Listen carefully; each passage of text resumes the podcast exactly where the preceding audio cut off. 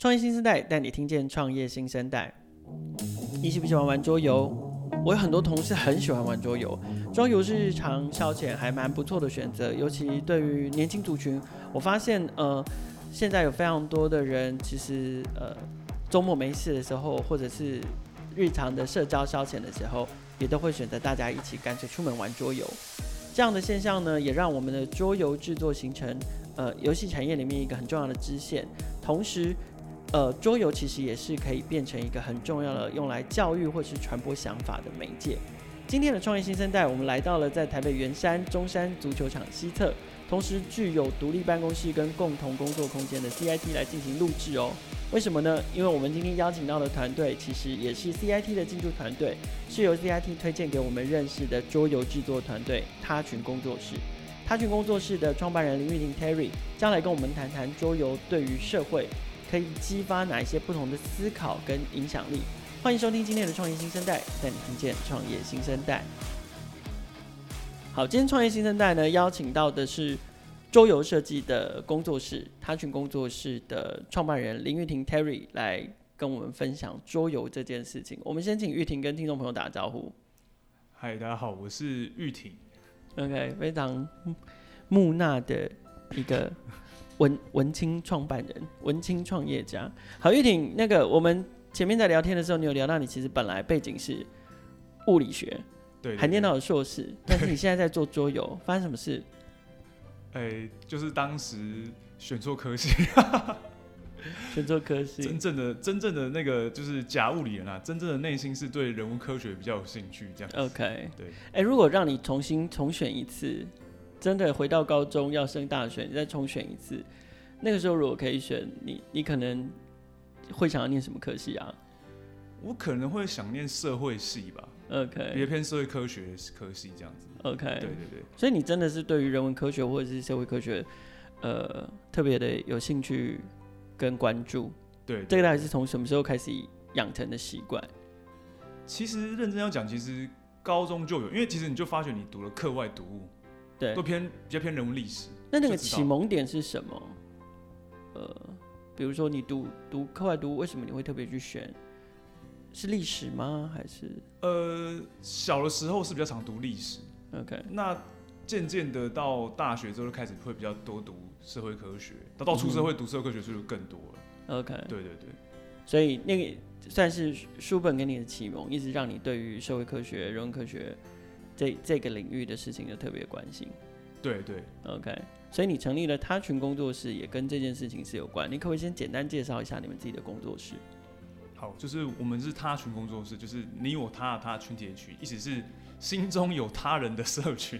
对 对，那我们公司其实主要做的是桌上游戏，但是我们主要的选的题目是以。公共议题、社会议题为主题去做设计，希望能够透过游戏来推广，然后让大家更能够理解社会议题。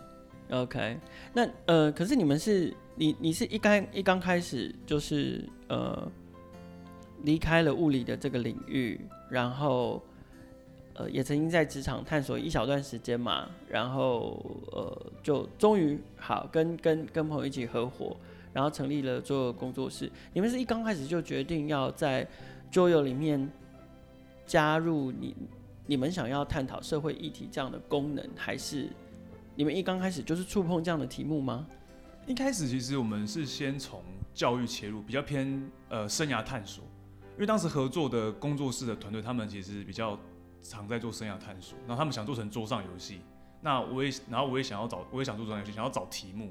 嗯、所以就一拍即合，从生涯探索题目开始做起。然后教育是他们本来就在做的。对对对对。OK，可可是听起来你一刚开始想要做桌上游戏的时候，呃，就没有想要只做呃可能很娱乐性就只做游戏。这个原因是什么？呃，我觉得这跟我个性很大的关系，就是其实我自己还蛮，我自己很喜欢玩游戏。对，然后我很喜欢有意义感的东西，所以我就思考说有没有可能让游戏这个娱乐的东西是我玩完之后能够得到什么？嗯哼，对，这是我当时很想要、很喜欢的这种感觉，所以我是因为从这个角度出发，才觉得说那看起来教育是一个很好的结合的点。当然我我也蛮关注教育的。嗯哼，所以就觉得说想要从教育的这边开始先切入。OK，所以你喜欢享受娱乐，但是你觉得娱乐不应该是终点或是唯一的目的，你还是希望在娱乐之外可以有其他延伸的意义或者是附加价值。对对对。OK，那那个时候一刚开始是做教育，可是后来慢慢慢慢，你还是转向了回应到自己内心真实的的渴望，就是呃开始去触碰在社会议题的。经营跟沟通上面，那这个这个中间的转换又是怎么来的？呃，其实我觉得这个是我后来在早期公司在创业过程中，就是开始会遇到越来越多偏社会议题的朋友，然后你说我们会组读书会，读一些社会科学的书，对，越读就越有兴，越有越有兴趣，兴趣，然后当然会接触到一些更多比较偏公民教育的团队有的没的，嗯，那那个时候就是跟一个公民教育的团队开始有新的合作，嗯哼，做了一个游戏，就是。叫做异想世界，OK，这个是你们自己有的 IP 吗？那个算是也是委托设计，也是委托设计，是委托设计。那可不可以先可不可以先简单分享一下那个游戏，然后跟我们聊一下，说你们你们怎么透过游戏传达什么样的题目？呃，当时那个游戏其实是家福基金会委托我们设计的，对对。那那时候我们想要让青少年可以去发表各种意见，所以我们做那题目就是让游戏中有很多的议题。嗯、很多不同议题，可能死刑存废啊，同性婚，那时候同性婚还没有合法的时候，对对，各种还在争，对对对对，对各种议题，就是让大家可以不断在游戏中去讨论思辨，对思辨是那样子的游戏。OK，那个比较特别，没有特别针对某一个议题。OK，但可能就是家福基金会他们自己本身想要传达跟想要沟通的题目，就通通把它放在。放在这个游戏里面，对对对，所以听起来一个游戏不单单只可以沟通一个议题，它可以沟通有可大可小。对对对，没错没错。OK，好，那这个是这个是那个时候呃，算是你们开始进到这个领域的第一个作品。对，社会议题第一个作品，那时候是第一个。OK，然后那个是接受接受业主的委托。对对，那那呃那个大概是什么哪一年的事情？好像是。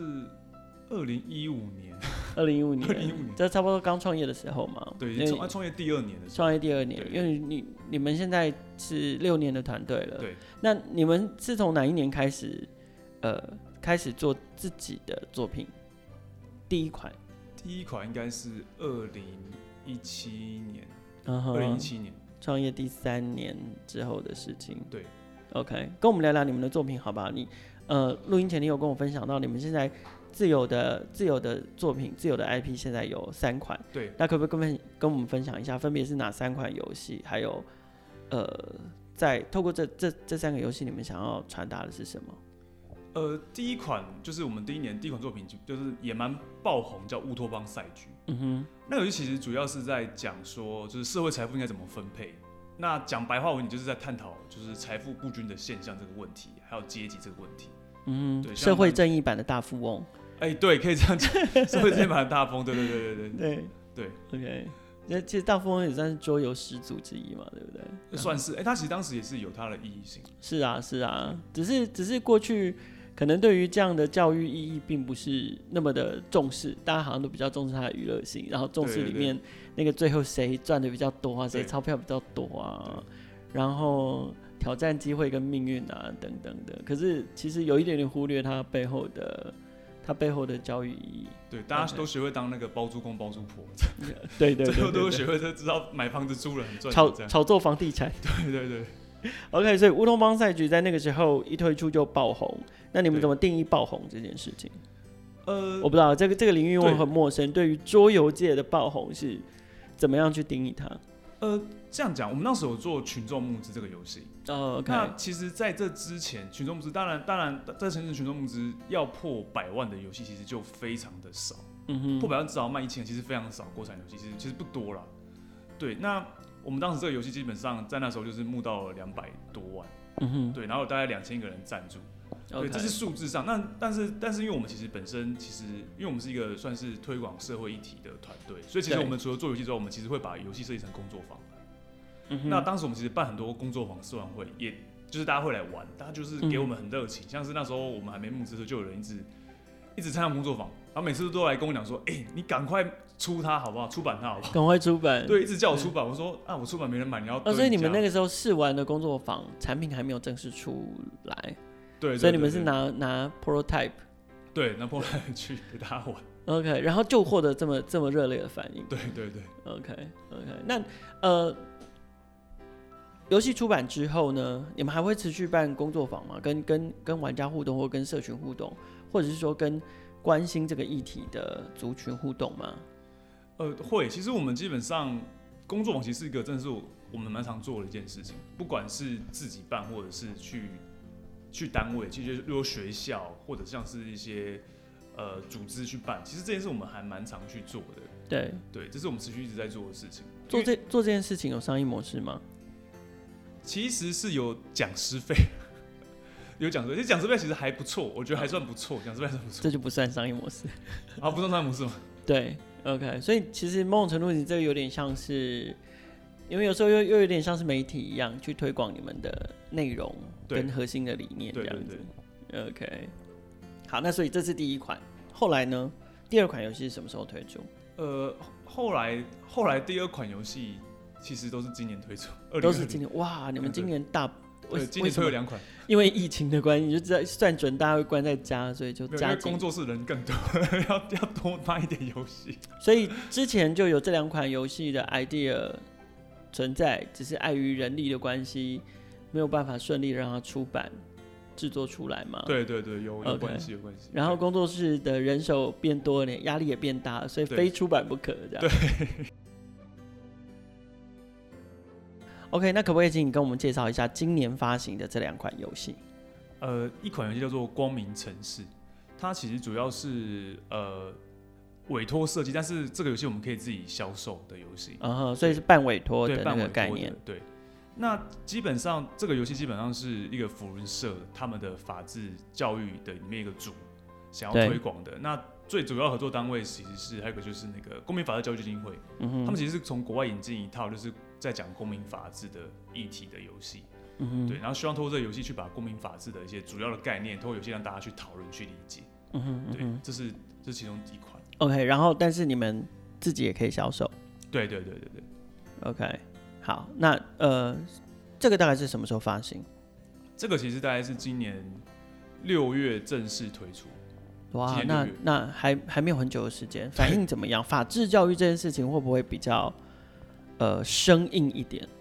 法治教育，呃，确实，但是我们把它包装看起来就是大家不会知道是法治教育，因为我们觉得光明城市大家可能不知道里面在干嘛，就会就会觉得说它就是一个经营模拟游戏。嗯，就是我们大家在里面扮演政治家，然后去经营这个城市，然后会互相夺争夺权力啊之类这样的游戏。这样听起来很暗黑啊，怎么会是法治教育？听起来很像大佛普拉斯里面的情节。对，就是对对对，就是就所以说，所以我觉得这是一个很重要，就是说有的时候有些比较生理要如何把它包装的看起来是有趣好的很重要。就是我我不能说这就是一个就是很很法治，就是跟在你教你们这边学背一些什么。公民知识啊，有的没的，就太生硬了。那，那可不可以带我们，可能用用描述的方式带我们稍微进入一下这个游戏的情景？就是说，如果我们开始玩，嗯、像像你刚刚讲的，我们可能就就扮演政治家，可能也有扮演法界的人啊，然后在里面是呃，因为会有会有政治的事件吗？还是如何？就就是他的他的那个剧情会是什么？如何如何透过那个游戏过程？然后直接间接的吸收到法治观念。呃，这个游戏过程是这样，就是说我们其实是扮演的是，我们每一个人都算是一个区代表。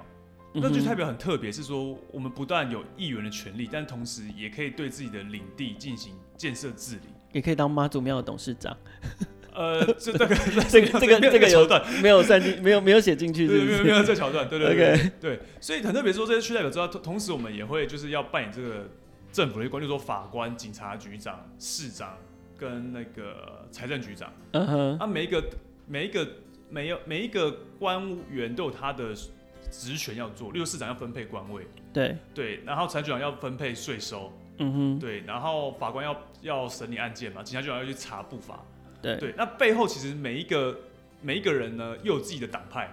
嗯，有，例如说像是现在的蓝绿两党，就是有各自各的党派，非常写实啊。有党争，那当然也有那种中立的，什么野心家、理想家，比较理想的独立组织这样子。那这些人就在这边竞争，想要大家夺取最大的政治利益这样子。是，对。OK，然后透过那个政治利益的竞逐的过程中，进出的过程中，大家会会会会必须要做出判断跟选择，他会他会决定做好事或坏事嘛？对对对对对。OK，那坏事做坏事的人会不会获获得惩罚？做坏事的人不一定获得惩罚，因为他被抓到。像野心家就是一一天到晚想做不法勾当。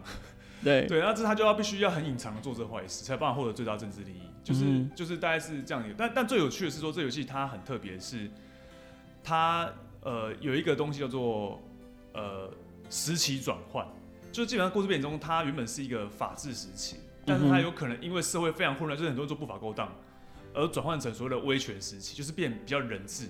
嗯、那这时候那些警察局长就会有非常大的权利，例如说原本要去你家搜查，要经过法官同意，但他现在就可以直接去。拆你家的房子之类的，就回到警备总部的时代。欸。对对对对，就是那个感觉。对对对。OK，对，OK。那所以听起来，呃，这个游戏的结局，它最后不见得一定是一个 happy ending。对对对。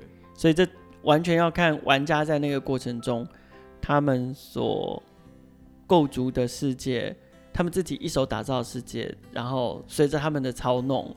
最后走向了什么样的结局？没错，没错。OK，所以不同不同一群人来玩同样这个游戏，他可能最后导向的结局是不一样的。有些人可能会变成一个一个罪恶城市，对对对对，但是也有人可以变成一个世界大同，对对对。哇，非常呼应人性的一个游戏耶。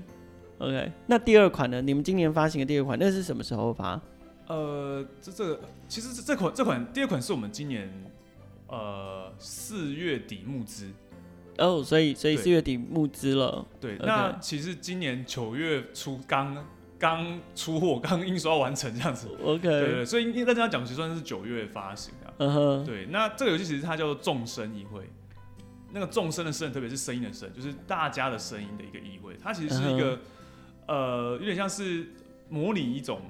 一个幻想议会的一个一个游戏，uh-huh. 对。那这议会中，我们在讨论是说，大家到底如何去讨论个议题，可以让可以让大家会最有共识，然后可以推向一个更好的社会，大概是这样的一个游戏。然后不要打不要打架跟悲歌这样。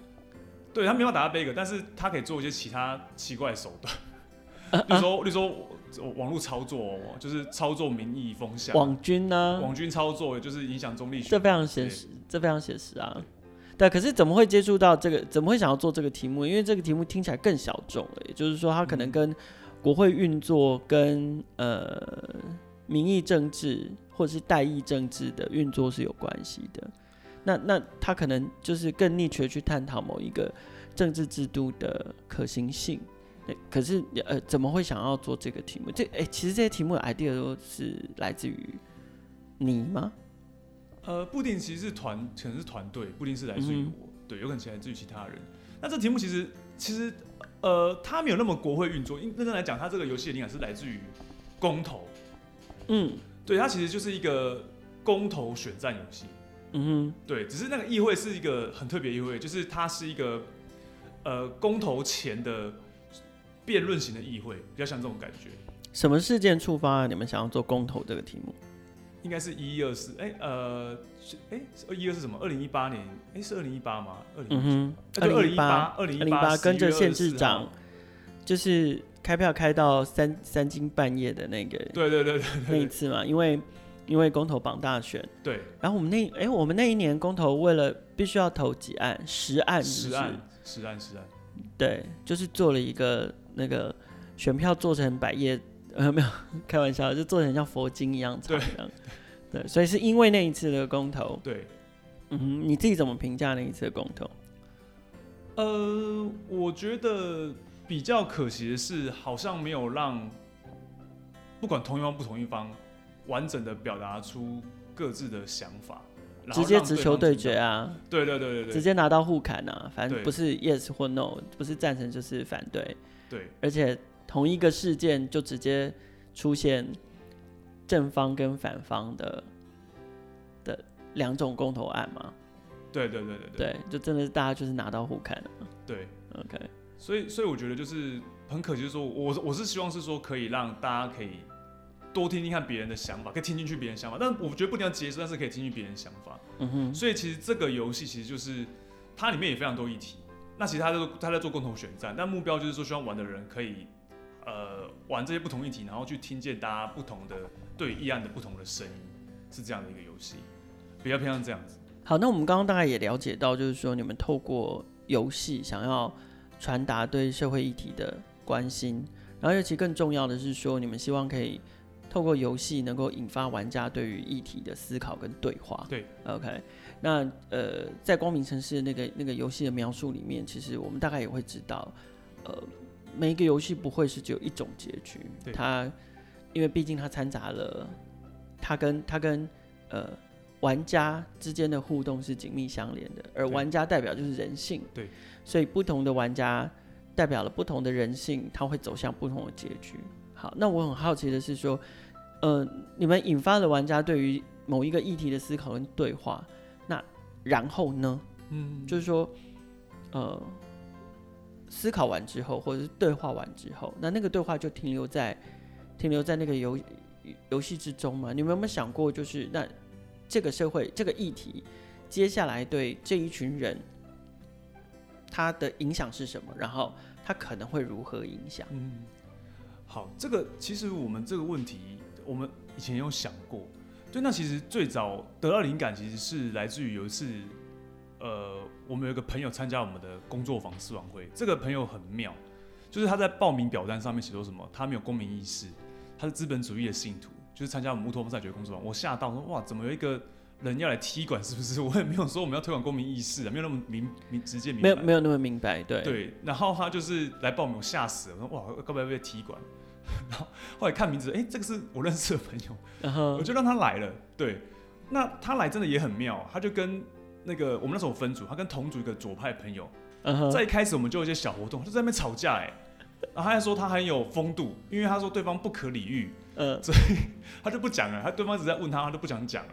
嗯哼对，那结束最有趣的事情是说，就他进入游戏之后，他抽到的角色是比较不好的阶级这些东西，uh -huh. 他就他一开始觉得说，其实都是。呃，状况不好的都是你不努力，其实跟社会结构跟其他东西都没有关系。他觉得都是你不努力，嗯、就是你就是不努力才会这样子嘛。对，找不到工作就去找工作啊。对啊，对对对，对，一个便当吃不好就吃两个、啊。对。结果结果他后来自己抽到不好结局之后，他发觉哇，他真的发觉他很难翻身，一直赢不过别人。嗯哼。结果他竟然跟那个左派的那一位人，我们说 A 小姐，他竟然在游戏中竟然跟他说：“哎、欸，我们联合起来改变这个世界好不好？”嗯哼，对，他竟然就是要跟他联合，就是说我们要改变这个社会的政策制度之类，竟然做了这个选择。对对，那那当然最后他还是输了，但总之就是他游戏结束之后，他就跑来跟我讲，我想说他说要骂我，我会很紧张。他说哎、欸、没有，他说哎、欸、我真的发现我改变了我一些想法，就是对。他原本以为呃穷的人就是不努力之类等等，他那他发现说其实他的他现在所获的东西也不单单都是指自己的努力，可能是来自于呃祖祖辈辈的。一些，例如说，不管是教育或是财，先天条件，对，一点点的运气，对，呃，上一代留给他的资产，对对对，然后透过这些资产再去赚来所累积的社会地位等等等等，不断的加诸起来，造成他的发展可能更为的顺遂。对，但我可能可能透过这个游戏让他更认更认识到，呃，也许在在社会发展，尤其在。每一个人的际遇里面，他有时候会碰到结构性的问题。那个结构性的问题就是硬邦邦，不是他能够透过呃，可能有有还是有别的方式。可是可是当别的解决方式，比如说透过教育，透过其他的手段去试图去去挑战那个结构，一旦失败，他可能真的是走投无路的。对对，没错没错。OK，所以他改变了想法之后，那我很好奇这个朋友现在。他他会不会过了两个月之后又回到原本的那个硬邦邦的想法里面？还是他确实开始有一些改变？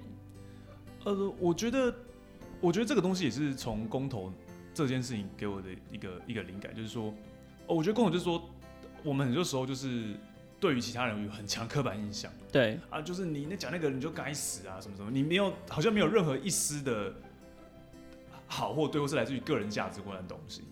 那我觉得最大差别就是说，当我们每一个人都开始心中有，我觉得心中有他人，就是、嗯、其实莫从他这样子，也是对我们来说开始有心中有。就为什么你们要叫做他群的原因？对对对对对，心中有他群，心中有他群，没错没错。对对，所以在这个情况之下，就变成说，我觉得我们现在不就说对话时候开始大家比较愿意去换位思考，或者在每个议题上都开始有更多反面的声音进到自己的身的脑袋里面的时候，就是不单单只是我自己直觉的一些刻板印象，我还有一些反面声音的时候，我觉得我们对于议题的推展就会有更好的效果。例如说，下次公投可能就会不太一样。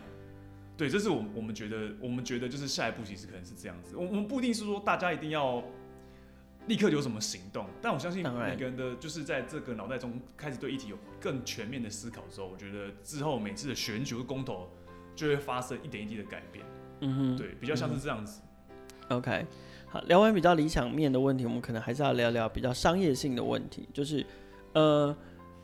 刚刚刚玉婷有提到，就是你目前有两款游戏全部都走过，都都走过群众集资这条路。对对。那呃，第一款游戏你说那时候募到了两百多万，然后大概两千多位的支持者。那第呃第三款游戏呢，就是最近刚四月刚结束的那一次募资，九、嗯、月刚发行的这款游戏，那个时候的集资的反应怎么样？呃，比较惨淡的，就募到六十几万，大概五百个人左右，就差距蛮大。这个你们本来的目标是多少？我们都 我们希望，我们我们都希望可以两千以上。OK OK，就是有了第一次那个经验之后，想说哇，这次应该至少可以跟上次一样。对对对。对，那你你觉得差异是什么？呃，我觉得差这其实也有点像是我们团队在做一些呃市场的产品测试。嗯哼。就是想要做一个就是议题性很强的感觉的游戏，因为像前面红龙赛局其实。真的是你乍听之下，你就觉得哇，它就是一个游戏，它就是一个游戏，就是感觉起来就是娱乐性很强的。当然背后是有很深的议题，但是但是并不会让你那么直赤裸裸让你觉得是这件事情。但可是众生议会的话，它就是很明显就是说，我们是公投选战游戏，就是去玩公投，嗯嗯、然后里面有很多公投议案，然后讨论公投议案，这个感觉就是比较偏教育性跟议题性。果然比较冷硬。对对对对，嗯，题目比较冷硬，所以我们当时就想说。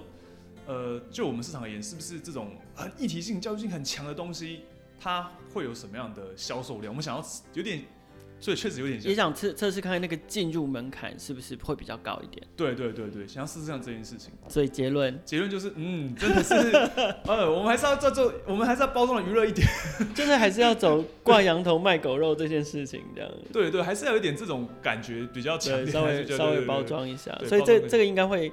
你们你们之后应该会改变，呃，接下来游戏设计跟议题沟通的的策略吗？对，会会会。OK，那哎、欸，你们有没有分析过你，你呃，就是消费或者是或者是支持你们游戏的客群，主要会是什么样一个面貌啊？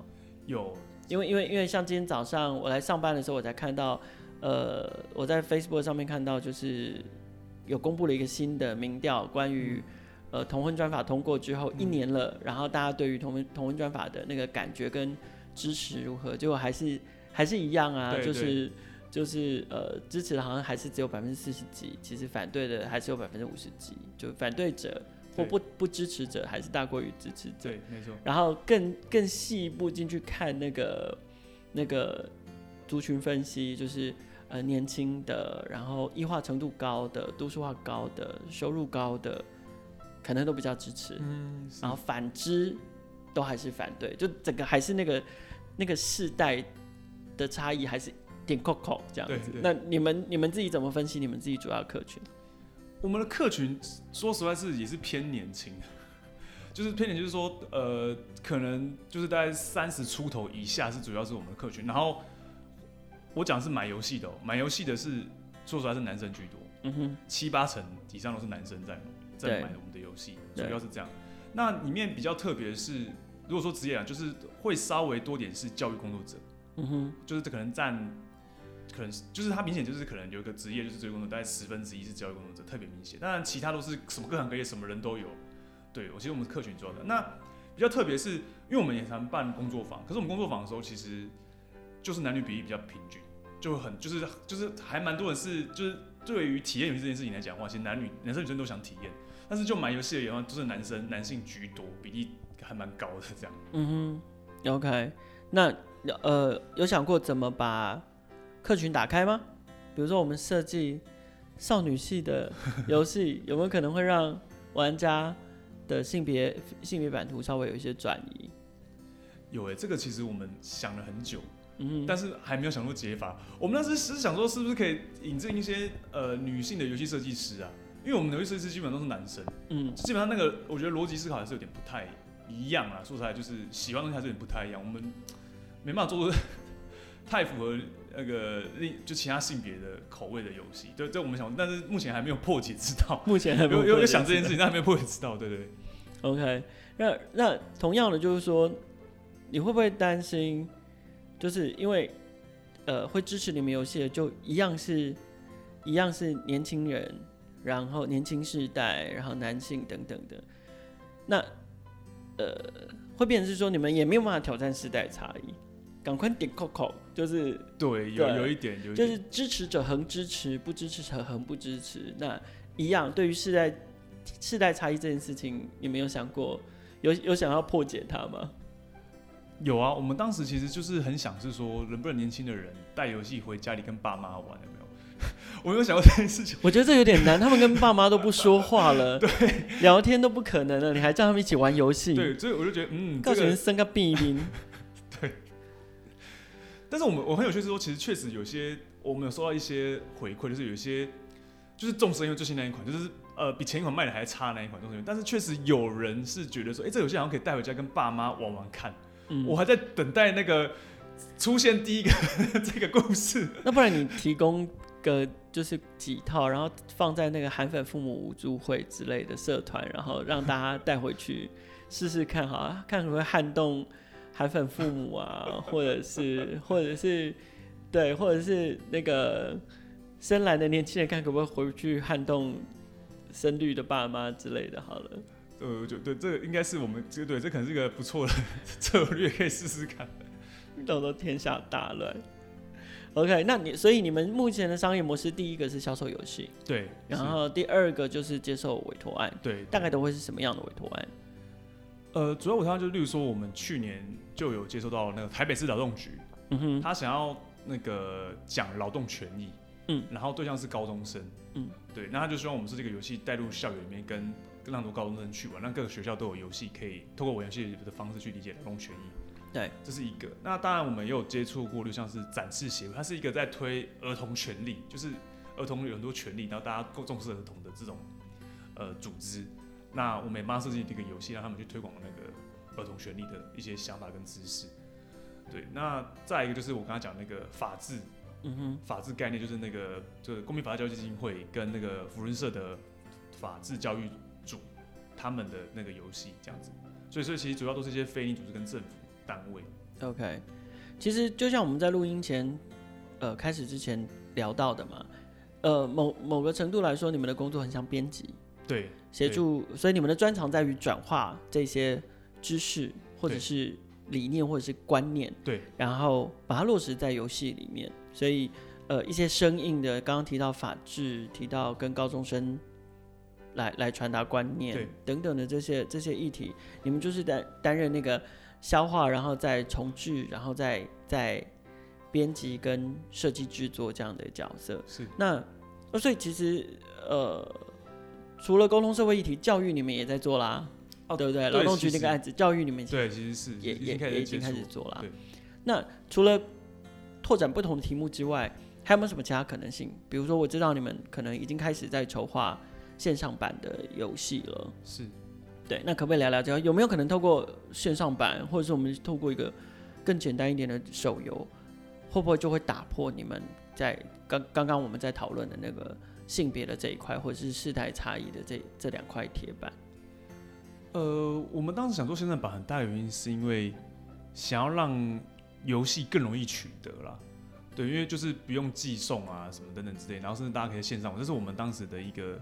一个想法初衷对，对，但说出来这东西我们还在还在尝试，还在构思中。嗯、因为呃，就像买游戏最大差别是说它的制作成本什么什么的，相较于游戏，因为需要工程师什么的，那这个那个那个成本高太多了。嗯，高过于桌上游戏。对，高过于桌上游戏成本高太多。